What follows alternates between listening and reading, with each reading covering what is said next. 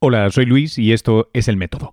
En este extra de El Método en RTV, una entrevista en profundidad y sin cortes con el catedrático de Psicología de la Universidad Complutense de Madrid, Carmelo Vázquez. Hablé más de media hora con él, ahora podéis disfrutar de casi todo este tiempo para un episodio que luego queda en apenas 10 minutos y cuenta con más especialistas. Esto, bueno, es de rigor en el formato, pero quiero aquí hacer bueno, eh, yo creo que el mejor aspecto del transmedia, y es que podáis ver ese episodio, que, os anime, que os eh, eh, cuente ideas nuevas y luego ampliarlo aquí con la voz del experto in extenso. Espero que lo disfrutéis. Si no habéis visto ya la serie Ir a Vedla, está en rtve.es barra el método y si la compartís, pues ya os estaré eternamente agradecido.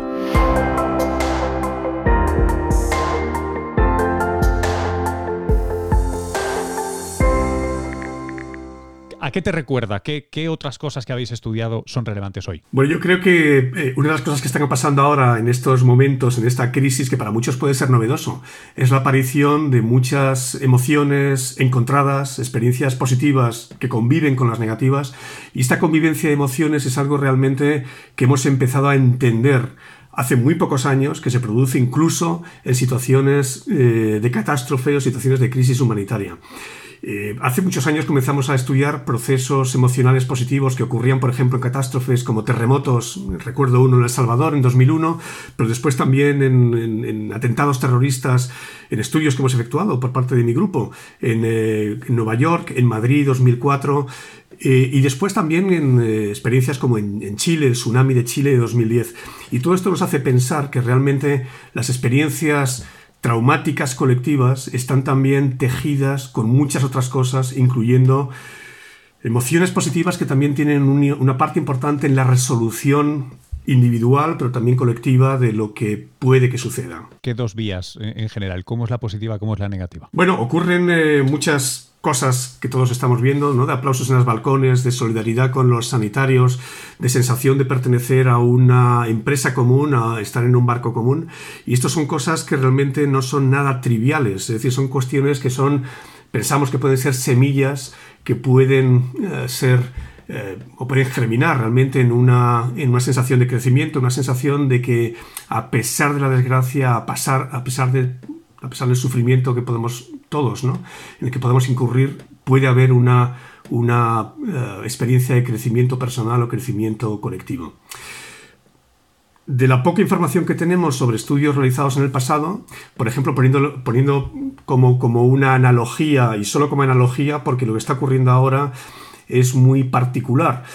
Eh, lo que sucedió con el tsunami de, 2010 en Chile, una de las eh, conclusiones que, obtuvimos de ese, análisis de víctimas de esa, experiencia eh, catastrófica fue que había, digamos que, dos tipos de trayectorias eh, después de la experiencia. Había una serie de personas que, por un lado, se seguían sintiendo muy mal, que tenían síntomas de esto que se llama habitualmente estrés postraumático, al cabo de semanas incluso meses después de la, del tsunami devastador que, que hubo, sobre todo en la parte del sur de Chile.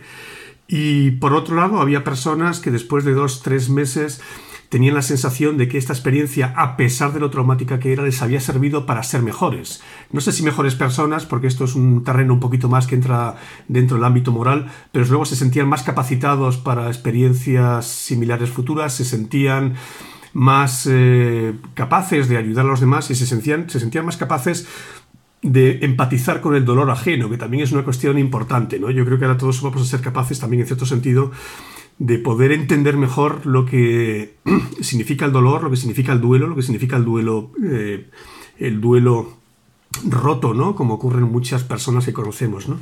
Y lo que vimos que es que esos dos tipos de trayectorias parecía que era posible predecirlas eh, estadísticamente, matemáticamente, con dos tipos de actitudes mentales. Eh, dos marcos mentales. Si aquellas personas que en el principio de la gestión, de la, gestión emocional del, tsunami comenzaron a dar revueltas a lo que estaba pasando, haciéndose preguntas de respuesta imposible, ¿no? ¿Por qué nos ha sucedido esto? ¿Por qué hemos sido merecedores de esta desgracia? Esas preguntas que muchas veces, de un modo rumiativo, eh, incurrimos en ellas, eran personas que normalmente llegaban, llevaban a una perpetuación de los síntomas de estrés y por el contrario aquellas personas que tenían una mentalidad, vamos a decir, más constructiva, más de intentar pensar en aquellas herramientas que nos van a permitir gestionar lo que hemos hecho, cómo reconstruir nuestra casa, eh, qué tipo de ayudas podemos solicitar, cómo podemos, cómo podemos mejorar la situación, la, la vida de nuestros hijos, la búsqueda de empleo, ese tipo de preguntas más constructivas, ¿no? Parece que eran las que ayudaban a predecir una sensación de crecimiento a pesar del trauma. ¿no? Entonces yo creo que entre otras razones, entre otros factores, los esquemas mentales, los marcos mentales que tenemos, esto que se llaman los mindsets, ¿no? un mindset o un marco mental de crecimiento o un marco mental de cuestionamiento sería lo contrario, ¿no? Eh, sí que son realmente muy importantes, sin dejar de lado, obviamente, el resto de medidas medidas económicas que sin duda van a ser de, enorme importancia, de apoyo eh, institucional a los más vulnerables, que van a ser obviamente determinantes también de muchas respuestas futuras. Eh, Carmelo, eh, Growth Mindset, ¿se nace o se hace? Bueno, yo creo que obviamente se, hace, ¿no? Es decir, que no hay nada en nuestros genes que nos, que nos lleve a, tener una visión negativa, ¿no? De una visión negativa o positiva, ¿no? Decía Bertrand Russell algo que a mí me gusta mucho, que es que el éxito de la felicidad es elegir bien a tus padres, ¿no? Yo no estoy muy seguro de que, de que esto sea el éxito, ¿no? Porque no es solo una cuestión de genes, es una cuestión de elegir, entre comillas, aquellos padres que te den una buena educación y que realmente tengan una actitud o un mindset que es muy contagioso por otro lado, ¿no? de modo que, igual que sabemos que hay, que hay contagios, en este caso, ¿no? De, bichitos microbianos, ¿no? También las emociones son muy contagiosas y los modelos de aprendizaje son súper poderosos, de modo que yo creo que sin duda es algo que se, hace más que se nace. Una pregunta, ahora me pongo muy doméstico. Em, ¿Y qué puedo hacer yo? Eh, en, lo que dura el confinamiento y en lo que previsiblemente durará una versión 2.0 del confinamiento para eh, detectar, promover, eh, un poco cultivar activamente esto? O sea, como si fuera el take home message para, para quien vea esto. Bueno, yo creo que de repente ha aflorado, ¿no? Una, una, de las consecuencias de la epidemia es que también hay epidemias de expertos, ¿no? Entonces yo creo que tenemos que estar sobre todo muy atentos a lo que está haciendo la gente de un modo espontáneo natural. Yo confío mucho, soy uno de aquellos que confían en que el conocimiento sobre, sobre qué se debe hacer en epidemias como esta o en catástrofes como esta va a venir derivado no de lo que pensamos a priori que funciona y, proclamamos como expertos de algo que no conocemos muy bien, sino eh, teniendo una mirada curiosa, una mirada eh, fascinada sobre lo que la gente hace. Yo creo que la gente ha hecho cosas de un modo muy espontáneo, enormemente sabias, que van a ser capaces de, poderles mantener a flote, ¿no? Lo que, era, lo que esto que ocurre todos los días, ¿no? De, hacer encuentros por, por, internet con la familia, dedicarse a hacer cosas físicas, cosas manuales, esto tan famoso de hacer pan, ¿no? Que se ha convertido casi en una especie de mantra, tiene que ver con un significado muy simbólico, ¿no? De, nuestra capacidad de acción, incluso, incluso en contextos muy limitados, ¿no? Yo creo que, sin duda, ¿no? Lo que tenemos que estar muy pendientes es eh, de no abandonarnos. Decía, decía Jorge Semprún, pero también otros grandes supervivientes de, de campos de concentración como Primo Levi, que la clave de la supervivencia era tratarse con respeto y tratarse con dignidad. ¿no? Decía Jorge Semprún que la clave para sobrevivir en el, en el, campo de concentración que él tuvo era lavarse la cara todos los días. ¿no? Yo creo que si tenemos en cuenta este, esto, este principio tan sabio que toda la gente, o la, mayor parte de la gente está haciendo de un modo espontáneo, seguramente tenemos las claves de un buen, de un buen crecimiento, ¿no? de una buena resolución, o una resolución por lo menos no patológica de lo que está sucediendo. Estar muy atentos a no abandonarse, estar muy atentos a, a preguntarnos todos los días, o casi todos los días para no ser muy pesados, qué es lo que esta crisis me está, me está pidiendo a mí, ¿no? ¿Cuál es, qué es lo que realmente esto me está demandando de mí? Que puede ser algo muy sencillo, puede ser echar una mano a, mis, a mis familiares, es intentar estar en un buen estado de ánimo la mayor parte del tiempo posible, a, pesar de que pinten bastos, ¿no? También a veces, y, e intentar de un modo eh, voluntarioso, ¿no? Mantenernos activos, conectados, yo creo que es un elemento que es básico. Lo aprenderemos, esto lo veremos como dentro de poco habrá estudios sobre esto, pero yo creo que nos van a ayudar, ayudar a entender que esto que está haciendo la gente espontáneamente de salir a los balcones, de aplaudir, de estar eh, simbólicamente conectados con los demás, va a tener un efecto muy poderoso como vacuna, vacuna efectiva de problemas psicológicos futuros. Eh, hay literatura sobre episodios, ¿no?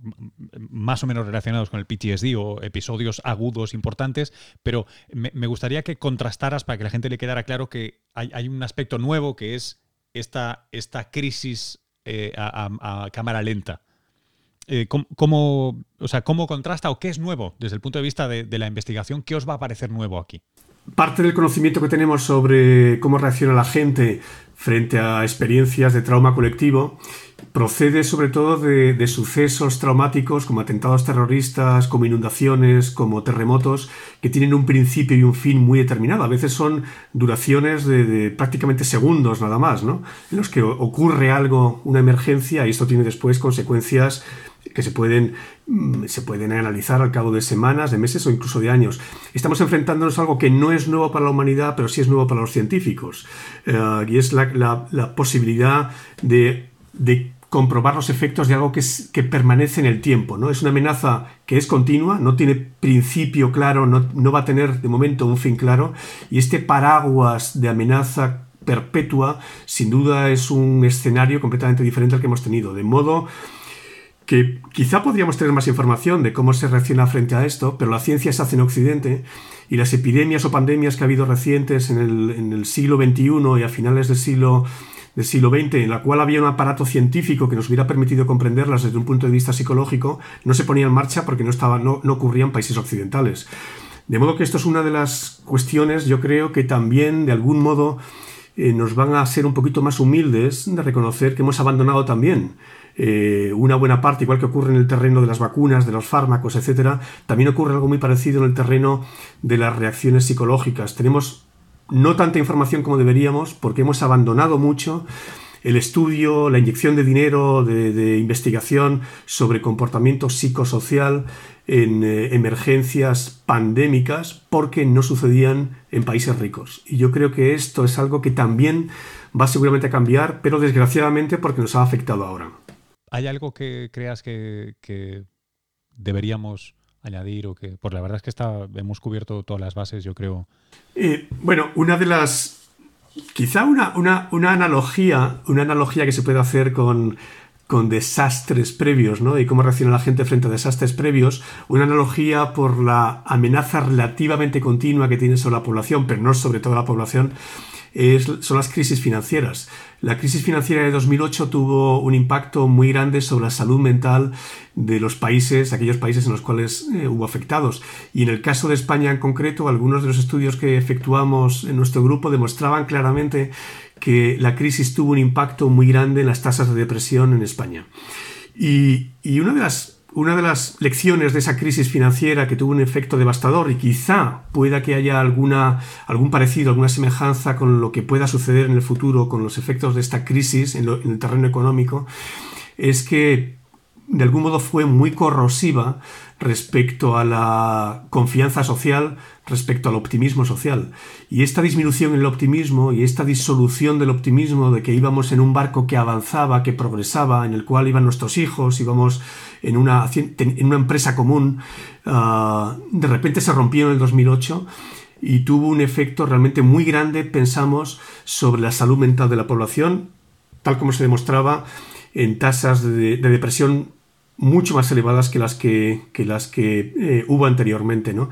De modo que quizá este sea uno de los una de las lecciones que podemos aprender, que para mantener la buena salud mental de la población debemos de cultivar elementos que tienen que ver con la conexión social, con los vínculos ah, simbólicos que nos unen a todos comunitariamente y en lo cual también los políticos, por cierto, deberían contribuir a, no crear disensión y a tener la sensación de que todos estamos avanzando con disensiones, eh, con, con diferentes tipos de opinión, pero que estamos avanzando en un barco común. Si no tenemos esta idea, es posible que tenga un efecto muy destructivo sobre la salud mental de la población.